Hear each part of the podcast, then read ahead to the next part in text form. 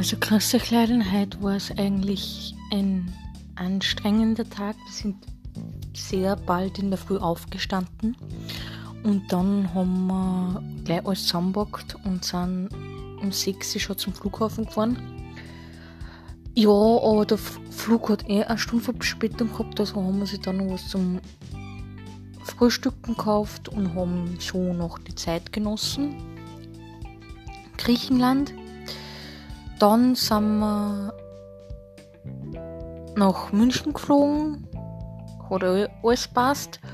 Und dann war es so, dass wir bei der deutschen Grenze nach Österreich voll lang im Stau gestanden wären, wenn wir nicht über Braunau gefahren wären und so. Das haben wir dann da.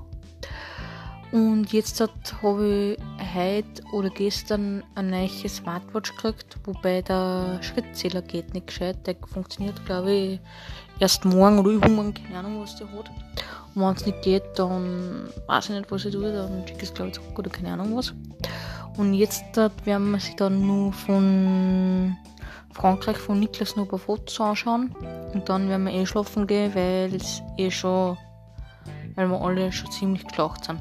Also dann, habt einen schönen Abend, für euch und bis bald.